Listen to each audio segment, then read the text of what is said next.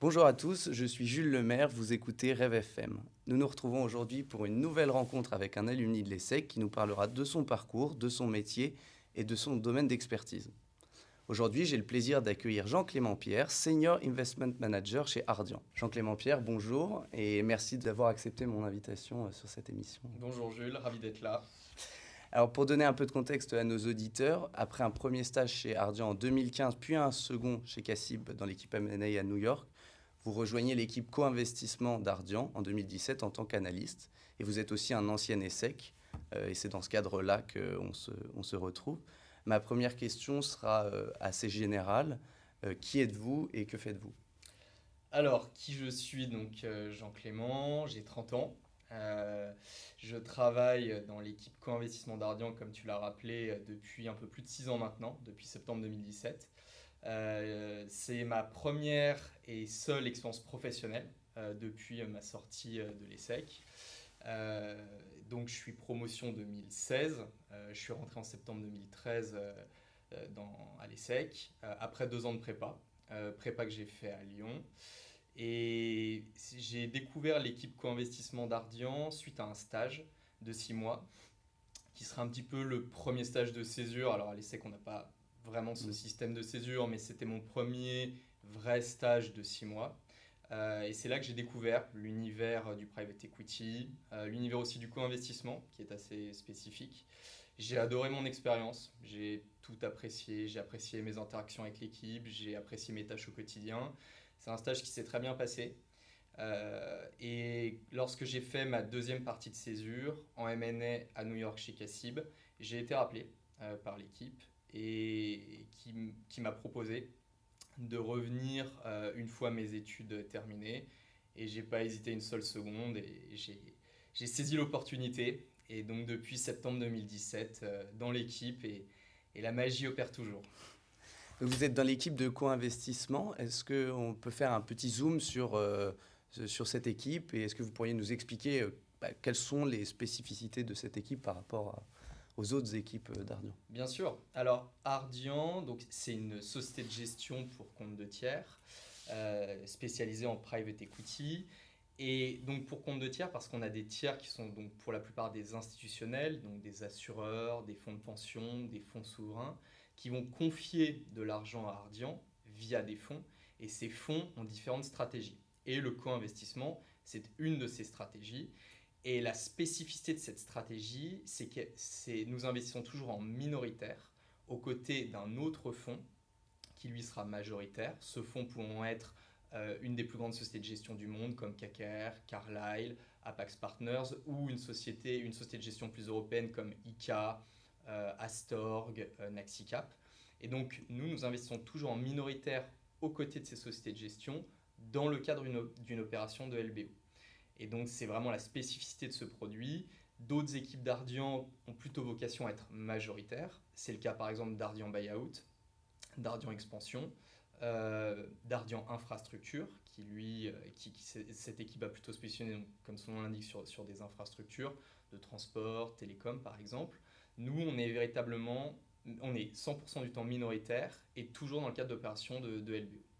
D'accord. Et pourquoi euh, Ardian fait le choix d'ouvrir un département de co-investissement? Ah, C'est que c'est une stratégie qui a beaucoup de, sens. Euh, en fait, elle permet aux souscripteurs du, du fonds, aux personnes qui nous ont confié de l'argent, aux institutions qui nous ont confié de l'argent, de s'exposer euh, dans un portefeuille très diversifié. Nous, on vise environ 40-50 transactions par fonds.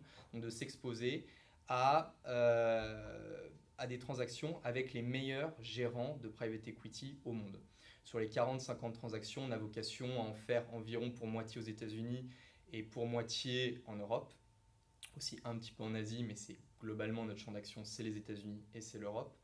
Et ça a beaucoup de sens euh, de permettre à des souscripteurs d'être exposés, encore une fois, à des transactions avec les meilleures sociétés de gestion du monde, parce qu'il est extrêmement difficile de rentrer dans ces sociétés de gestion.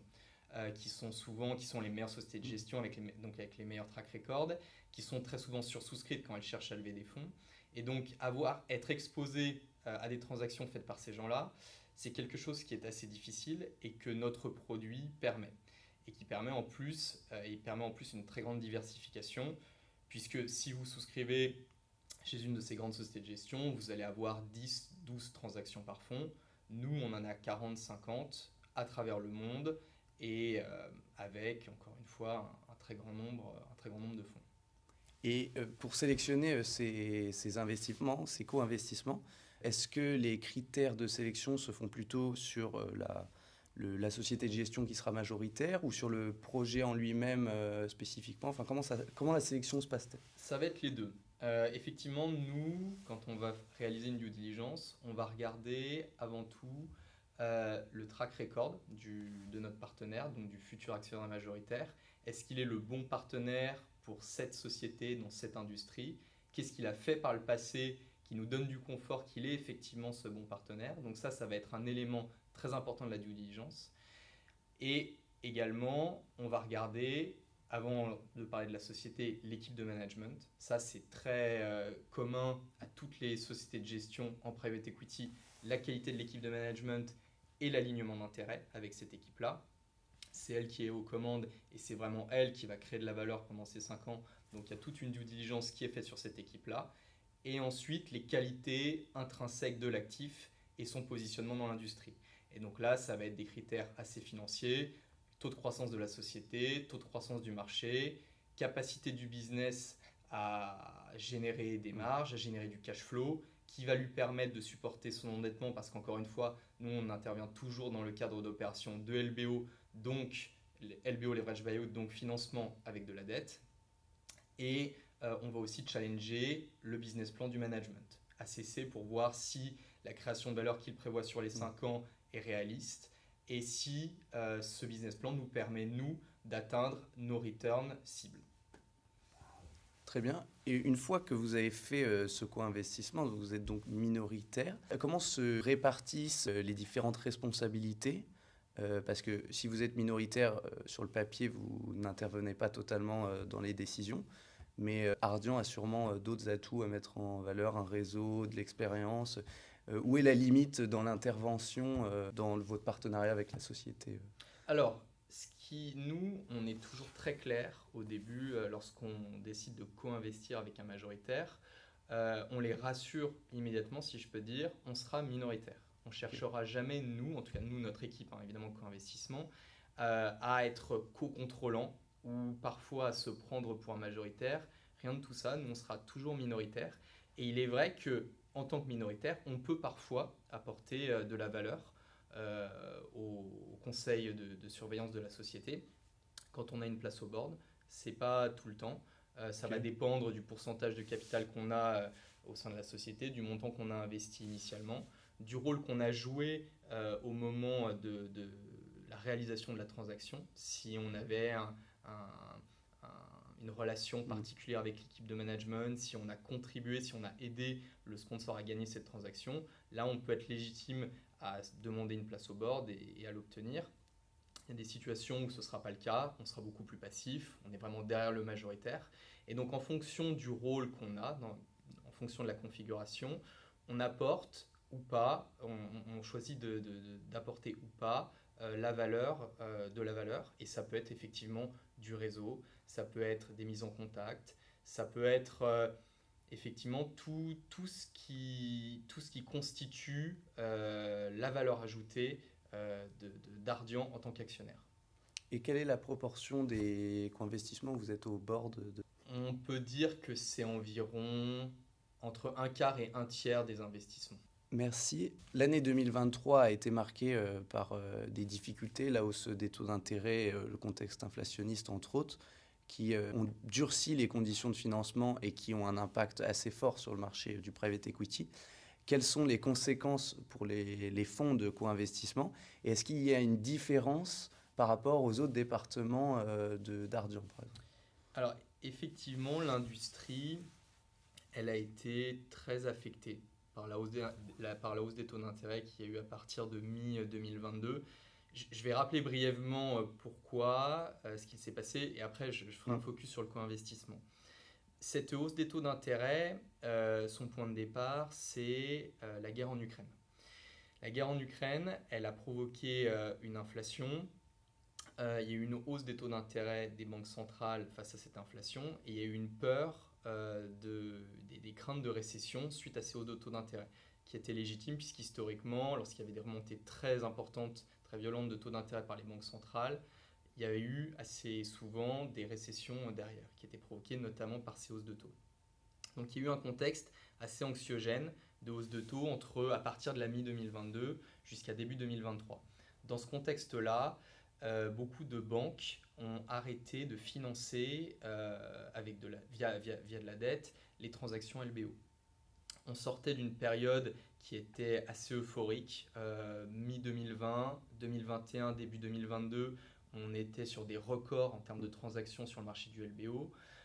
les banques finançaient beaucoup l'activité, beaucoup les transactions, et à partir donc, de mi-2022 et de cette hausse assez brutale des taux d'intérêt par banque centrale et les craintes de récession, en plus des craintes géopolitiques, les banques se sont retirées de ce marché-là.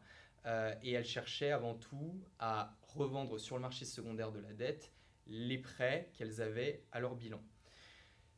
Dans ce contexte-là, très compliqué de financer de nouvelles transactions et sans financement bancaire, impossible de réaliser un LBO le LBO a besoin de dette bancaire. Alors ça peut être de la dette auprès de fonds de dette, mais à partir d'une certaine taille, il va falloir que les banques financent la transaction. Et donc, on a eu une baisse importante du nombre de transactions, particulièrement sur le segment large cap, mid-large cap. Le segment small cap était moins impacté parce qu'il pouvait solliciter des fonds de dette pour, financer la partie dette des opérations. À partir de début 2023 jusqu'à aujourd'hui, les banques ont assaini leur bilan, ont réussi à revendre une partie euh, de la dette qu'elles avaient au bilan, euh, mais pour autant, les transactions n'ont pas repris comme euh, à l'époque 2021, début 2022. et la raison tient au fait que la dette est chère aujourd'hui. Et la dette étant chère, les acheteurs ne peuvent plus mettre autant de dettes qu'ils en mettaient auparavant pour financer des transactions. Et donc ils s'attendent à ce que les vendeurs baissent leurs attentes de prix pour que les acheteurs puissent s'y retrouver au niveau de leur return, euh, de leur expected return. Et cette baisse de prix euh, par les vendeurs, aujourd'hui, peu de vendeurs y consentent. Mm. Euh, donc c'est aussi le grand retour des négociations. c'est peut y avoir des négociations assez dures entre acheteurs et vendeurs. Il y a beaucoup de process qui achoppent puisqu'il n'y a pas d'accord entre acheteurs et vendeurs sur un prix donné. Donc il y a moins la problématique de comment financer la transaction, mais plutôt sur quel prix s'entendre mm. pour qu'une transaction ait lieu. Et donc c'est aujourd'hui un des éléments qui grippe véritablement la machine. Et lorsque vous regardez les courbes du nombre de deals euh, réalisés sur l'année 2023, les chiffres ne sont pas bons. Que ce soit en Europe ou que ce soit aux États-Unis, on retrouve euh, véritablement le phénomène des deux côtés euh, de, de l'océan. Et on espère en 2024 une reprise du deal flow mais cette reprise, elle nécessitera mécaniquement que les vendeurs acceptent de vendre à des valorisations un petit peu décotées par rapport à leurs attentes. Et je vais faire une, comparaison qui parlera, je pense, à tout le monde. Sur le marché de l'immobilier, on a le même phénomène. Quand euh, vous avez aujourd'hui des taux d'intérêt qui sont passés de 0% à, à 4% et que vous avez des vendeurs qui ont acheté leurs biens à un prix, un all-time high quand les taux étaient à 0%, on va dire à Paris à plus de 10 000 du mètre, et qu'aujourd'hui ils cherchent à vendre leurs biens, les acheteurs en face sont là, euh, mais proposent un prix qui ne convient pas aux vendeurs. Et c'est ça qui grippe le marché aujourd'hui, euh, par exemple l'immobilier. Vous avez exactement ce phénomène-là sur le marché du LBO. Euh, et alors la conséquence pour les co-investisseurs dans tout ça, alors nous, chez Ardian Co-Investissement, on pense que c'est un environnement qui paradoxalement euh, peut nous être favorable. Certes, on est affecté, comme tous les acteurs du private equity, par, le, par moins de transactions.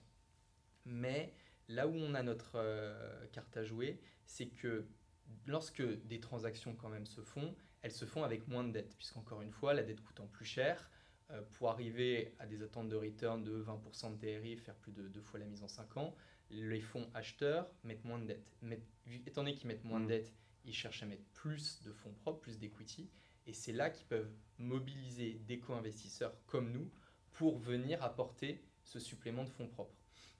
Et donc on est dans un environnement où les co-investisseurs ont véritablement une carte à jouer pour venir pour pallier, si je peux dire, à cette absence de, à, ce, besoin en fonds propres qu'ont les fonds majoritaires. un autre élément aussi qui est favorable aux co-investisseurs, c'est que dans l'environnement actuel, les fonds ont du mal à. Les sociétés de gestion ont du mal à lever des fonds. Une société de gestion private equity, son modèle, c'est de lever des fonds, euh, de, le déployer, de déployer ce fonds sur 5 ans. Euh, ensuite arrivera la période où les investissements sont progressivement vendus et elle va lever, après ces 5 ans, ces 50 périodes d'investissement, elle va lever un nouveau fonds. Actuellement, c'est assez difficile pour une société de gestion de lever euh, des fonds. Et donc, le fonds qu'elle déploie actuellement, elle ne va pas chercher à le déployer trop vite. Elle ne, elle ne souhaite pas revenir trop tôt sur le marché des levées de fonds. Et c'est là aussi où mobiliser des co-investisseurs pour venir co-investir à leur côté, pour diminuer les montants d'equity qu'elles ont assignés, ça peut être quelque chose euh, de très, euh, de très, euh, oui, de très valorisé par certaines sociétés de gestion qui vont chercher. Historiquement, par exemple, sur une transaction, elles auraient pu mettre 100 en fonds propres.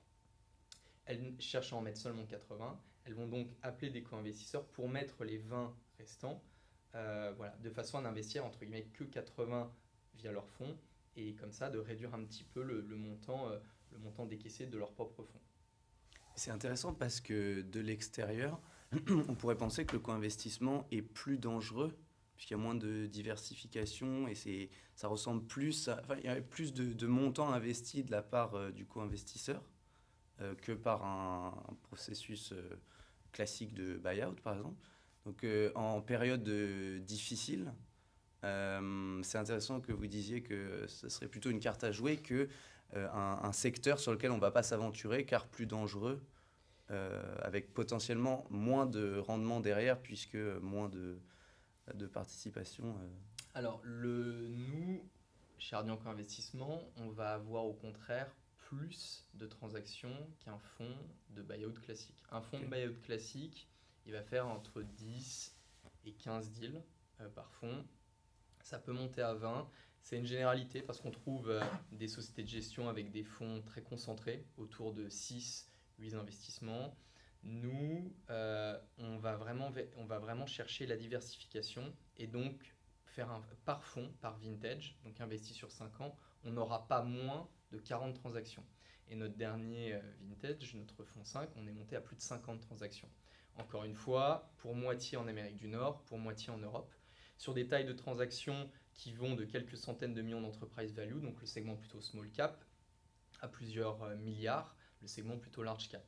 Donc on a une diversification qui est bien supérieure dans un fonds de co-investissement qu'un fonds de buyout traditionnel. Et justement, c'est un argument majeur euh, en levée de fonds, c'est de dire dans cet environnement incertain, euh, être exposé dans un fonds de co-investissement, ça fait beaucoup de sens parce que vous avez effectivement certains fonds de buyout qui ont des stratégies euh, très euh, orientées vers le large cap, uniquement sur certains segments de l'industrie qui sont encore très chers ou au contraire très sinistrés parce qu'impactés par la conjoncture actuelle. Nous, on va avoir cette souplesse de pouvoir aller dans les segments de marché les moins impactés et ceux qui ont le plus le, vent, le, vent dans le dos, comme on dit, et qui ont les, dynamiques les plus favorables. Donc, que ce soit en termes du nombre de transactions ou dans l'agilité, la souplesse à pouvoir s'adapter à notre environnement, euh, oui, dans un environnement incertain, ça fait énormément de sens d'être exposé, euh, d'avoir de l'argent dans un fonds d'investissement. Est-ce que vous pourriez nous parler d'une des transactions que vous avez réalisées euh, avec l'équipe co-investissement? Oui, bien sûr. Alors, il y a une transaction qui est une belle illustration de notre capacité à, sourcer et à exécuter une transaction, vraiment euh, un angle assez différenciant de l'équipe co-investissement qui est aussi une autre belle illustration de l'importance d'avoir une équipe de management euh, euh, top quality aux commandes de la société. Cette transaction, elle s'appelle, alors le nom de la société, c'est Palex Medical. C'est une société que, que, tu connais probablement pas. C'est une société espagnole, en fait, qui est dans le small mid cap et dont le business euh, est de distribuer du matériel médical aux hôpitaux euh, en Espagne. Alors aujourd'hui, elle est aussi présente en Italie, mais historiquement, c'est un business uniquement euh, donc distribution de matériel médical aux hôpitaux publics et privés en Espagne. Et ce matériel médical en question, l'offre est très, très riche et très diversifiée. Ça va des consommables comme la blouse, les gants ou les masques, en passant par les seringues, jusqu'à tous les équipements pour réaliser euh, de chirurgie pour réaliser des opérations en lien avec la chirurgie orthopédique, chirurgie cardiaque. Euh, donc c'est extrêmement, euh, c'est extrêmement diversifié en termes d'offres. cette société, on est investisseur depuis 2020, on est toujours investisseur. encore aujourd'hui. Historiquement, on l'était via notre fonds 5, aujourd'hui, on l'est via notre fonds 6.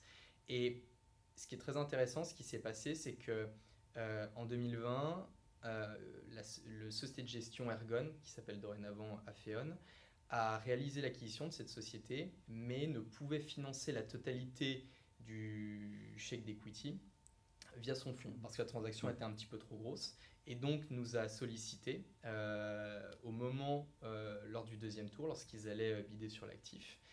Et on a dû exécuter très rapidement la transaction. Donc ça, c'est un vrai élément de différenciation de l'équipe co-investissement d'Ardian, c'est ayant une équipe dédiée, rôder aux transactions LBO la capacité à se committer très vite, à prendre un point de vue mm. très rapidement.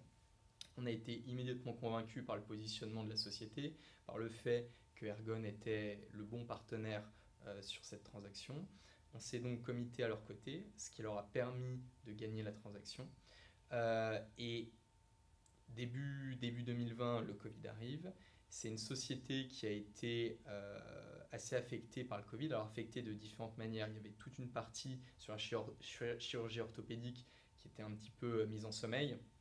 Les hôpitaux euh, publics et privés en Espagne avaient fermé leur bloc opératoire, c'est similaire à ce qu'on a connu en France. Mais sur toute la partie consommable, blouse, mmh. masque, gants, test PCR, évidemment là, la société a vu son carnet de commandes croître très fortement. les résultats ont été euh, globalement très bons sur l'année 2020 et le management a eu un rôle absolument déterminant dans le succès de la société sur l'année 2020 et 2021.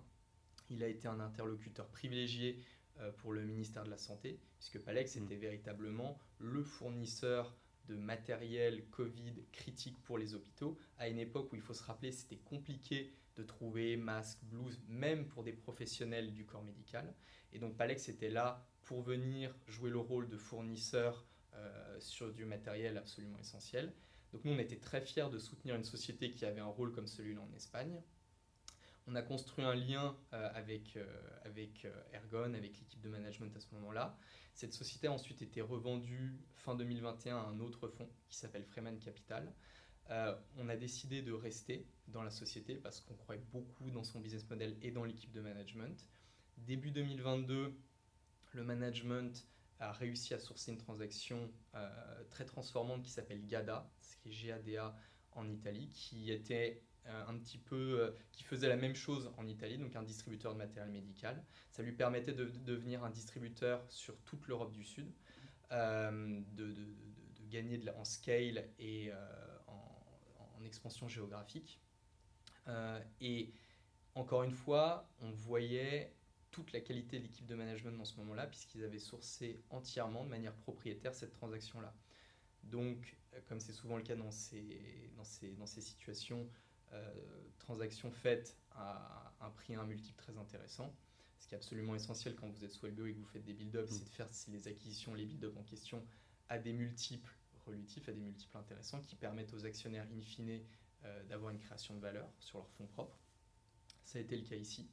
La société a continué à très bien performer, à très bien intégrer GADA, s'est très bien étendue et en Espagne et en Italie durant le LBO avec Freeman. Et en 2023, la société a été rachetée pour 50% de, son, de ses fonds propres par Apax, le fonds, euh, le, fonds large cap.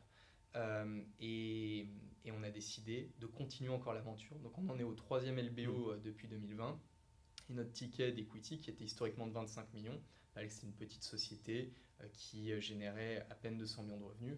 Aujourd'hui, ils en génèrent plus de 500 et notre ticket d'equity est monté avec la croissance, suivant la croissance de la société, pour aujourd'hui être de 50 millions. Et donc, c'est une transaction très différenciante. Il y a très peu de co-investisseurs dans cette euh, société. Nous, on la suit depuis 2020, on la connaît très bien. Et ça a été, euh, pour notre fonds 5, qui est définitivement sorti maintenant, on est actionnaire via notre fonds 6, ça a été un très bon deal mmh. qui a retourné plus de 4 fois la mise en, en 4 ans. Donc, c'est un exemple de ce qu'on est capable de faire ailleurs qu'en France. Et la base de tout, c'est véritablement euh, cette capacité. Il y a plusieurs éléments qu'on pourrait mettre en valeur dans cette transaction, mais un des éléments importants, c'est cette capacité à prendre rapidement position, à exécuter rapidement une transaction et avoir accompagné Ergon dans son bid euh, pour gagner initialement en 2020 le, la transaction. Si j'ai bien compris, dans ce cas-là, c'est Ergon qui vous sollicite. Est-ce que c'est souvent le cas ou est-ce qu'Ardian euh, est proactif aussi va démarcher d'autres sociétés de gestion euh, pour générer ces. C'est une très bonne question. Les, les, deux, les deux dynamiques peuvent exister. Ce qui est vrai, c'est que le canal principal de sourcing pour nous, ça va être d'être sollicité par d'autres sociétés de gestion pour qu'on co-investisse à leur côté. Et la raison pour laquelle elles, nous sollicitent, nous, Ardian Co-Invest, ah, il y a plusieurs raisons. La première raison, c'est les liens très forts qui existent entre l'équipe secondaire et primaire d'Ardian, qui s'appelait anciennement l'équipe Fonds de Fonds, qui est LP chez ces sociétés de gestion. Donc c'est comme ça que le lien institutionnel se crée. Et ces équipes, ces sociétés de gestion savent que chez Ardian, il y a également une équipe pour faire du co-investissement. Et donc lorsque ces équipes-là, sur un deal donné, ont besoin de co-investisseurs, elles sollicitent prioritairement Ardian et donc notre équipe. Mais on peut aussi voir des, des schémas, des situations où on peut se mettre en consortium éventuellement, relativement en amont. Ça peut être en partie à notre initiative pour bider sur un actif. La raison peut être par exemple, on a un angle particulier, on connaît, on connaît bien l'équipe de management, et donc on vend ça euh, au futur, à, notre partenaire et potentiellement au futur actionnaire majoritaire, cet angle différenciant qui peut l'aider à gagner euh, la, transaction. Et est-ce que ce, l'atout qu'est euh, le, département fonds de fonds explique euh, la rapidité que vous avez euh, dans vos due diligence. absolument, absolument. C'est sûr. Vous avez accès à des, des, données en fait, c'est ça Exactement. Et donc on sait qui sont les bons partenaires sur une transaction donnée, qui sont les spécialistes de tel segment dans l'industrie, quel est le track record de la société de gestion en question? C'est évidemment d'une très grande aide dans la partie due diligence sur le partenaire. D'accord. Est-ce que dans le co-investissement, les, les, attentes suite à cette, euh, ce co-investissement sont différentes que pour d'autres départements? Les attentes de return? C'est ça, oui. Euh, non, les attentes de return, alors, quand je dis non, les attentes de return sont les mêmes que pour les sociétés de gestion en LBO mm. traditionnelles majoritaires. La raison tient au fait que nous, aujourd'hui, dans l'équipe co-investissement, on a en charge d'investir le fonds qui s'appelle Co-investissement Fonds 6, dont euh, le mandat est d'investir toujours aux côtés d'autres sociétés de gestion de LBO. Donc si ces sociétés de gestion euh, font, visent à faire 2, 2.5, 3 fois la mise, nous, nos attentes de return sur la transaction donnée vont être les mêmes, 2, 2.5, 3 fois la mise. Et donc nos attentes de return avant frais sont exactement les mêmes que les meilleures sociétés de gestion de LBO en Amérique du Nord et en Europe. Par rapport aux critères euh, de sélection, quelle est la place qu'Ardian laisse euh, aux critères ESG avant l'investissement et ensuite dans la relation avec la société Alors l'ESG, c'est un thème absolument central chez Ardian. Ardian a été assez précurseur parmi les, les, autres sociétés de gestion de la place financière parisienne sur, sur ce thème-là et l'a mis en avant très, très tôt. L'ESG ne se limite pas euh, à la due diligence. Évidemment, ça va être un élément important, due diligence, je, vais revenir dessus dans un instant, mais l'ESG, c'est aussi et surtout un accompagnement lors de la phase d'investissement sur des thèmes euh, qui sont clés euh, pour nous, comme le changement climatique, comme l'égalité des chances, comme le partage de la valeur. Le partage de la valeur, ça veut dire en termes concrets l'actionnariat salarié. Donc c'est des thèmes, nous, qui nous sont chers et euh, sur lesquels on va faire un véritable travail sur toutes les sociétés en portefeuille. Donc l'ESG, j'ai presque envie de dire, commence lorsque l'investissement est fait. Il est vrai que ça va aussi être euh, considéré en due diligence. On, a, on peut voir déjà en premier rideau l'ESG comme les, une grille de lecture qui va nous permettre de dire telle ou telle industrie on ne fait pas. Par exemple, aujourd'hui, on ne songerait pas à investir dans une société en lien avec l'exploitation euh, oil and gas, de, de pétrole. Mais c'est beaucoup plus large que ça. C'est-à-dire que le SG peut aussi nous aider à penser différemment la due diligence. Je donne un exemple concret. Euh, on a regardé une société qui était dans l'agroalimentaire et dont une partie des matières premières importées venait du Chili. C'était une société agroalimentaire en Amérique du Nord.